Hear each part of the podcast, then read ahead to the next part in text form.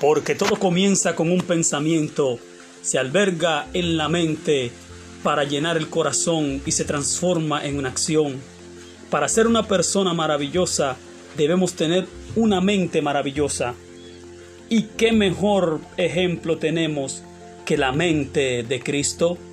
Bienvenidos a la programación donde descubriremos la mente de Cristo.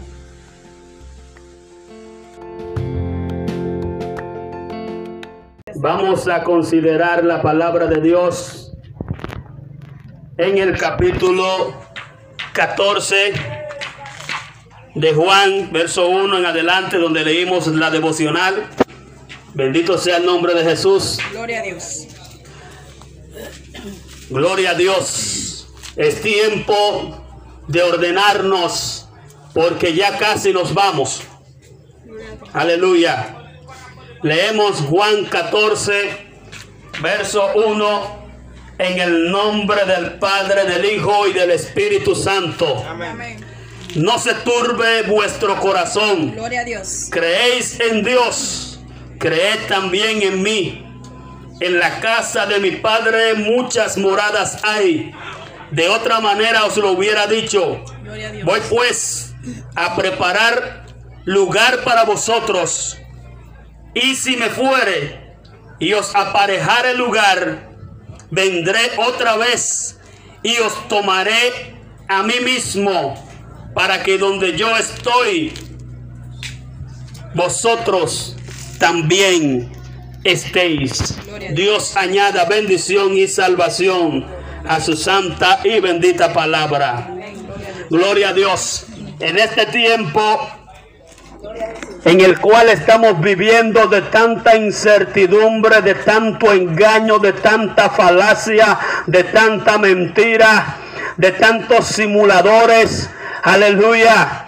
De que usted ve cómo se llenan los titulares de los noticiarios diciendo lo que pasa con la gente de confianza, lo que pasa entre las familias, lo que pasa en las religiones, lo que pasa en las instituciones, las instituciones que deben impartir justicia son los más injustos. Las instituciones que deben de guardar y cuidar y vigilar son los más descuidados y los que permiten que pasen las cosas. Los padres que deben criar a sus hijos son los que más se descuidan y dejan a los hijos andar y hacer lo que quieren. Las madres que deben velar por la protección del hijo en el vientre son las primeras que quieren matarlo, que quieren abortarlo. Bendito sea el nombre de Dios. Se te acerca una gente supuestamente para ayudarte y es la persona que te roba, que te engaña. Alabado sea el nombre de Dios. Hay una persona que se acerca supuestamente para ayudarte, pero es para utilizarte para hacer una cosa indebida o para también robarte. Bendito sea el nombre de Dios. ¿Qué está pasando con la humanidad en este tiempo? Jesús lo que le dijo a los discípulos, no se turben. Ustedes creen en Dios, crean en mí. Aleluya. Había una preocupación en Jesucristo y era que la iglesia se podía turbar y era que la iglesia podía ser engañada. Bendito sea el nombre de Dios. Cuando los discípulos se le acercaron en Mateo 24, versículo 1 en adelante, ellos le preguntaron, aleluya, le dijeron, mira cuánto difícil, cuántas cosas. Y dijeron, mira, no quedará, Jesucristo dijo, no quedará de aquí piedra sobre piedra que no sea removida.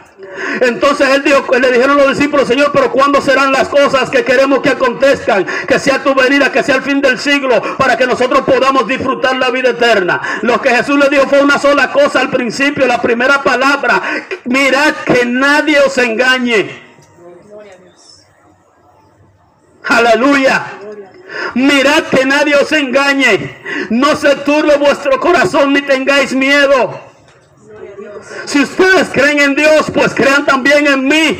Porque le voy a decir algo. En la casa de mi padre hay muchas moradas. Hay lugar espacioso.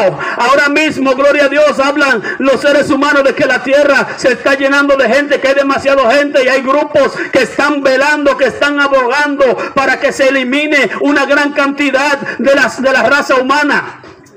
Ellos dicen que un, un 20% de los humanos que hay ahora son demasiados, tiene que haber un 5. Y hay que buscar la manera de matar a todos los seres humanos y de evitar de que sigan naciendo más jóvenes, más, más niños. Bendito sea el nombre de Dios. A los jóvenes vienen y le traen drogas, vicio y problemas en su mente para que se mueran pronto. Gloria a Dios. Aleluya. Guerra, guerrilla, banda, pandilla y todas esas cosas. Porque este mundo tenía que estar en el alboroto, tenía que estar en la violencia, cerca del tiempo de la venida de Cristo. Gloria a Jesús. Alabado sea el nombre de Dios. ¿Qué tiempo, qué tiempo estamos viviendo? ¿Cuál es el tiempo que vivimos ahora? Es el tiempo que dice la palabra que serán como dolores de parto. Gloria a Dios. Jesús fue a preparar un lugar. Amigo y hermano, no es para que tú te turbes. Lo que está pasando no es para que la humanidad tenga miedo. No es para que el hombre se turbe. No es para que el hombre, aleluya, se deje engañar, sino para que abra bien sus ojos y entienda que son las profecías que nuestro Señor dijo. Gloria a Dios. Aleluya. En el capítulo 4, primera tesalonicense, estaban ellos turbados y con miedo. Porque no sabían qué pasaba, porque estaban esperando al Señor, se estaba muriendo mucha gente y el Señor no venía. Aleluya. El Señor trajo a Pablo esta revelación y le dijo, mira, no seáis como los demás mortales que no tienen esperanza. Tienen que saber que el Señor mismo, aleluya, vendrá con voz de mando, con voz de arcángel y con trompeta de Dios. No podemos turbarnos, no podemos tener miedo, no podemos andar como el mundo sin esperanza. El Señor vendrá con su voz de mando. El Señor tronará desde los cielos con su voz de trompeta. Va a sonar la trompeta y los muertos en Cristo van a resucitar primero. Y luego nosotros los que vivimos, los que hayamos quedado hasta, este, hasta ese momento de la resurrección de los santos, entonces seremos arrebatados y seremos transformados. Y dice Pablo a los Corintios, el capítulo 15 de 1 Corintios, en un abrir y cerrar de ojo a la final trompeta, porque se tocará la trompeta y los muertos serán resucitados incorruptibles y nosotros que estamos vivos seremos transformados en ese instante. La palabra de Dios está llena de esperanza. La palabra de Dios está cargada de mensaje de amor, de paz, de esperanza para todo aquel que pueda creer. El problema está en lo siguiente, en lo que el Señor le dijo a los discípulos. ¿Creéis en Dios? Gloria a Dios. También crean en mí. El asunto está en creer. El asunto está en que tú estás creyendo. Te estás turbando con el mundo y estás creyendo que no hay solución, que no hay salida. Y te vas juntamente con el mundo y caminas a la par del mundo. O estás creyendo a Dios y sabes que hay esperanza, que todo esto acontece para que haya bendición, para que haya resurrección, para que haya redención. Para que todo aquel que pueda creer no se pierda, mas tenga vida eterna. El tiempo está corto. Aleluya. El Señor está dando oportunidad porque el tiempo se cumplió. El Señor está dando una prórroga. Aleluya, usted sabe bien lo que es una prórroga. Es después que se cumple el tiempo. Después que el tiempo es cumplido, entonces viene el Señor y trae la bendición.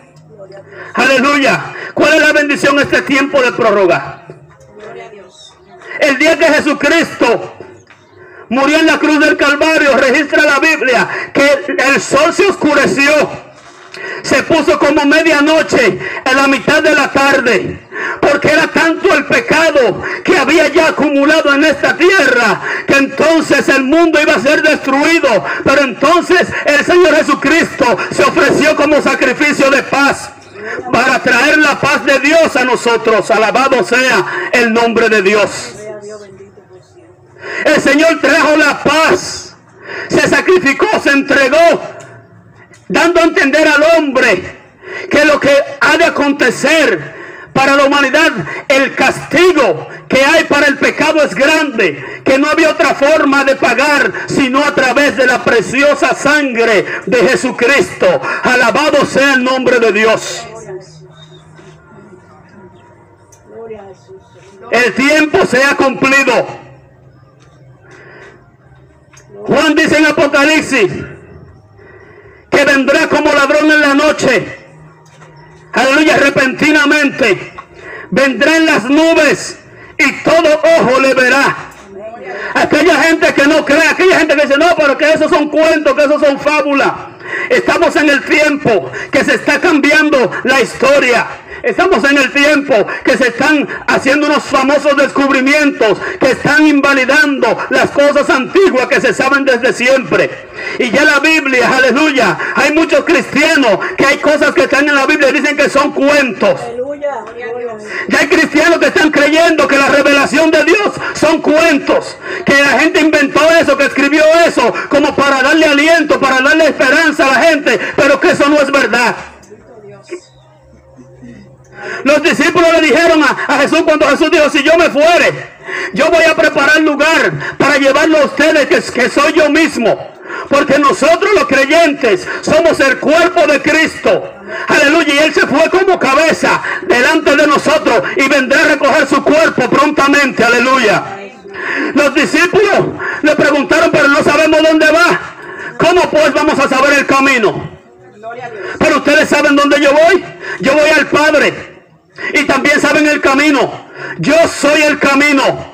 Yo soy la verdad y soy la vida. Y nadie, nadie viene al Padre si no es por mí. La gente puede inventarse toda la forma de vida y puede hacer lo que quiera porque Dios le ha dado una libertad al hombre para que el hombre crea o no crea. Para que el hombre camine el camino del bien o camine el camino del mal. La muerte y la vida Dios la puso delante de nosotros. Nosotros elegimos lo que vamos a hacer. Hay dos platos servidos. Está el plato de la misericordia y la verdad. Con un plato que es lleno de una comida amarga. Que es el camino de justicia. Pero está el camino dulce y fácil y amplio. Que es el camino de la maldad. Y aleluya. Y es bien dulce. Y es bien sabroso para la carne. Pero al final trae destrucción y, y vida de muerte. Porque es una vida eterna en muerte. Sufriendo. Pero Dios vino envió a su Hijo para que nosotros tengamos vida y la tengamos en abundancia. Pronto viene el Señor. Pronto viene el Señor.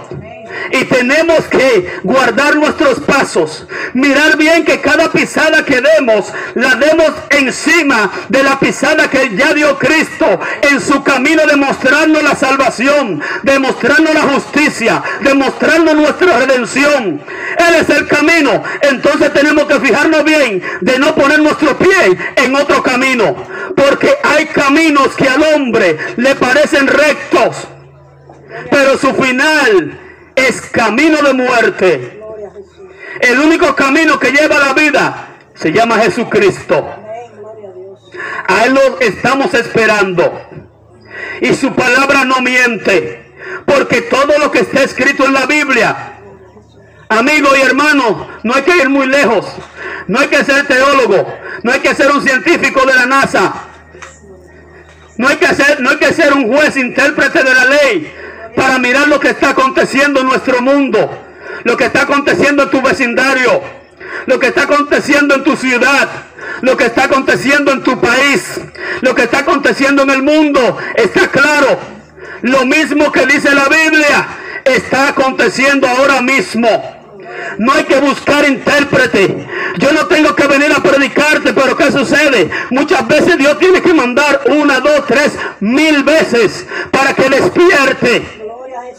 Despierta, amigo, despierta, hermano. Cristo está a la puerta.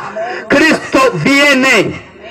Y si no estamos listos, nos vamos a quedar a sufrir la consecuencia del gobierno del anticristo y de la condenación eterna. No tiene que ser así.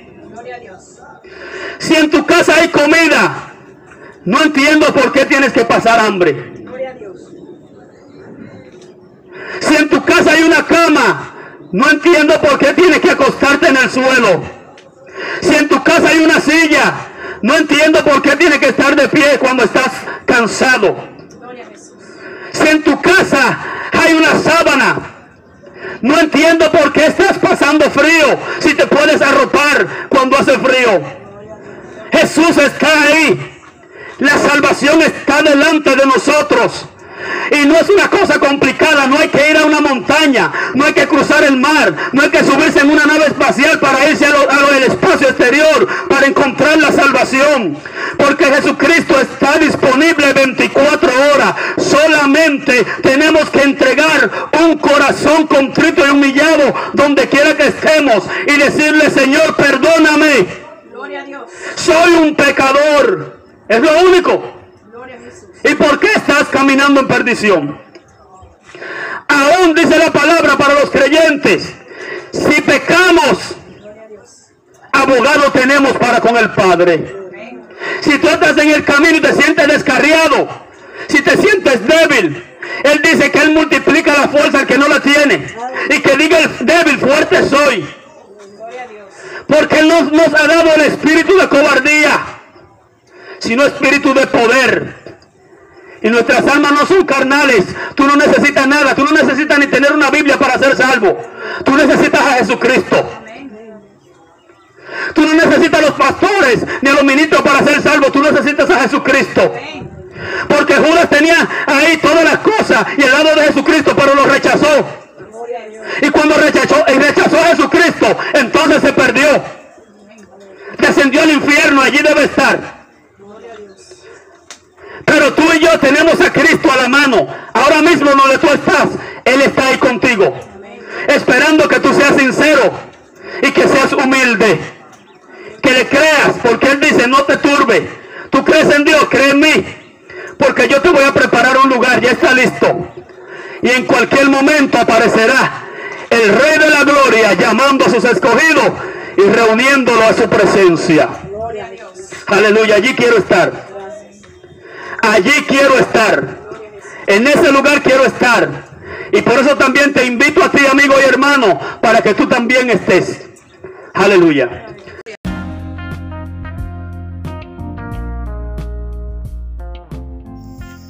Hasta aquí esta entrega. Esperamos que estas palabras hayan sido de bendición y te ayuden a transformar tu mente a la mente de Cristo.